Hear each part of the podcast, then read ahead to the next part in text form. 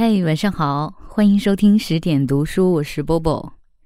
今天啊，要跟大家分享的文章不是来自于某一个作家，而是来自于十点读书的创始人十点林少。这是他为十点的第二本新书《愿所有美好如期而至》所写的序言。我看过了之后觉得很感动，在征得他同意的情况下，也想在这里用声音的方式读给更多的小伙伴来听。阅读。不一定能给你好运，但能让你悄悄成为你自己。四年前的冬天，我在外企公司做设计工作，下了班收拾完办公桌上的杂物，抱着一摞材料离开公司。我随庞大的人流，已行在漆黑的夜色里，走走停停。幸运的话，到车站没多久便乘上车。否则，只能在嘈杂的站台安静地呼吸着迎面扑来的尾气。回到家，吃了饭，匆匆地戴上眼镜，坐在电脑前更新每日好书推荐微博。有时候忙到深夜，我会囫囵吞枣地吃上一碗泡面，翻几页书，直到眼皮沉重的撑不起来，再爬上床睡觉。大多数人下了班逛街。打游戏、喝酒，做一些自己喜欢的休闲活动，而我的下班仿佛是另一个上班的开始。有人问我，这样做你得到了什么吗？说实话，我并没有想那么多，除了在网络上结交了一些同样爱读书的朋友，我确实什么也没得到。法国作家夏尔·丹奇格在《为什么读书》一书中说道：“在功利主义的世界里，阅读维系着超脱，而超脱有利于我们的思考。读书毫无用处，正因为这个，读书才是一件大事。我们在阅读一本书，因为它毫无用处。阅读看似毫无作用，分享文学作品。”亦然，但我并不因此觉得吃亏。文艺青年总痴迷于无用之美，相比于稳定而平淡的工作，下班后的几个小时成了我一天中最享受的时光。也许是恰好撞上了新媒体发展的大潮流，每日好书推荐慢慢的聚集了一些热爱阅读的粉丝。他们的鼓励与支持，坚定了我持续分享好书与美文的决心。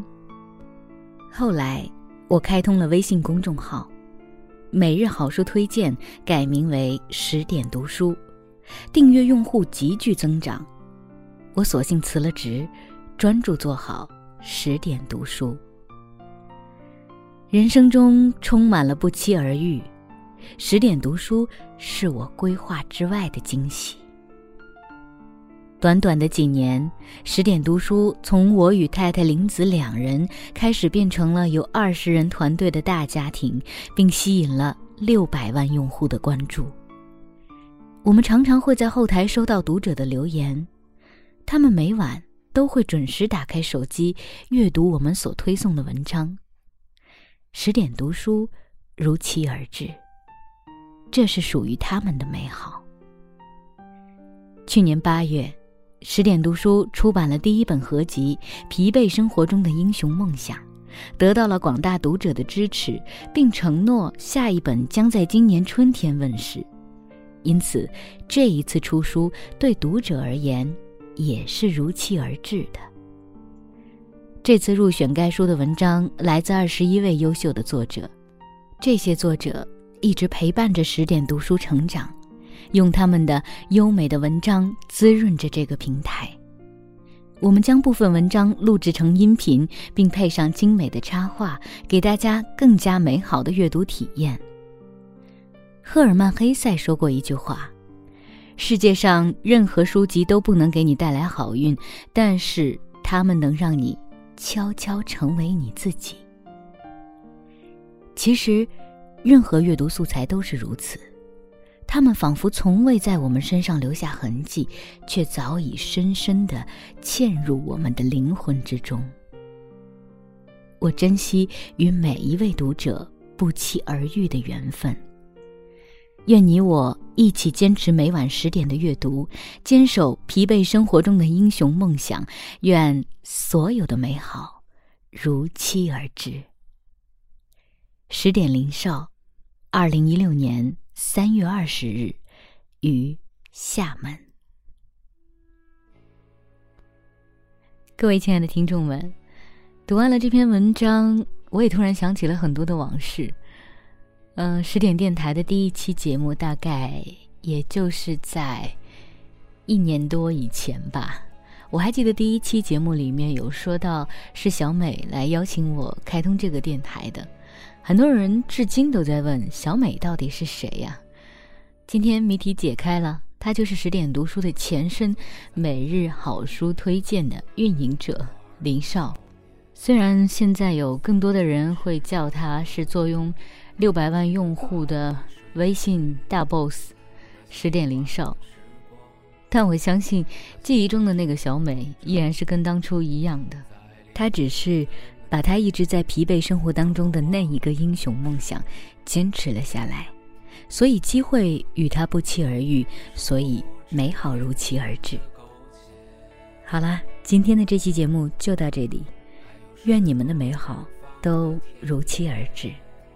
我们下次节目再见，我是波波，在厦门，听着下雨的声音，跟你说晚安。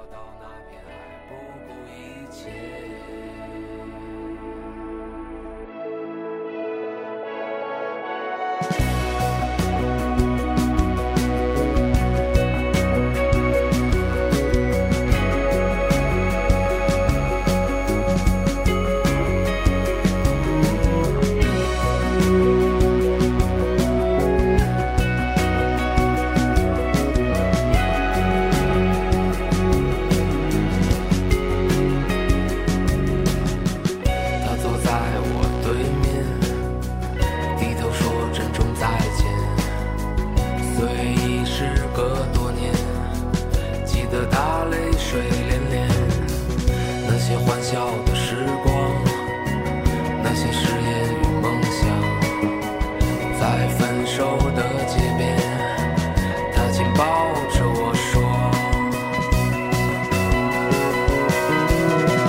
生活不止眼前的苟且还有诗和远方的田野。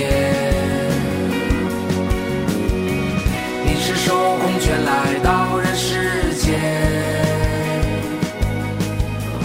为找到那片海不顾一切。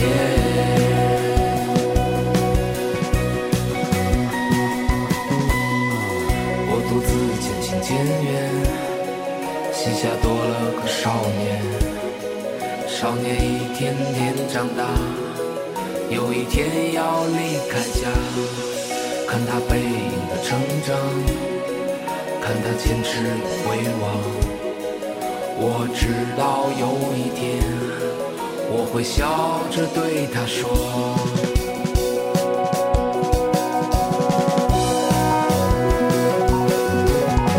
生活不止眼前的苟且，还有诗和远方的田野。你赤手空拳来到人世间。为找到那片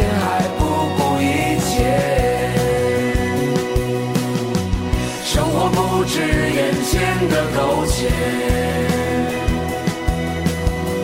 还有诗和远方的田野。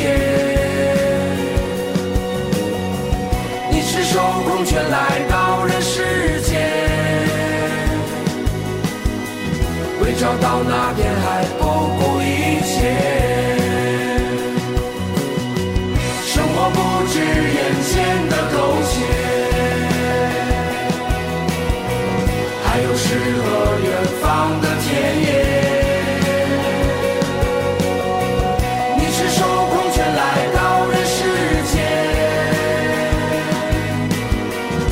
找到那片海。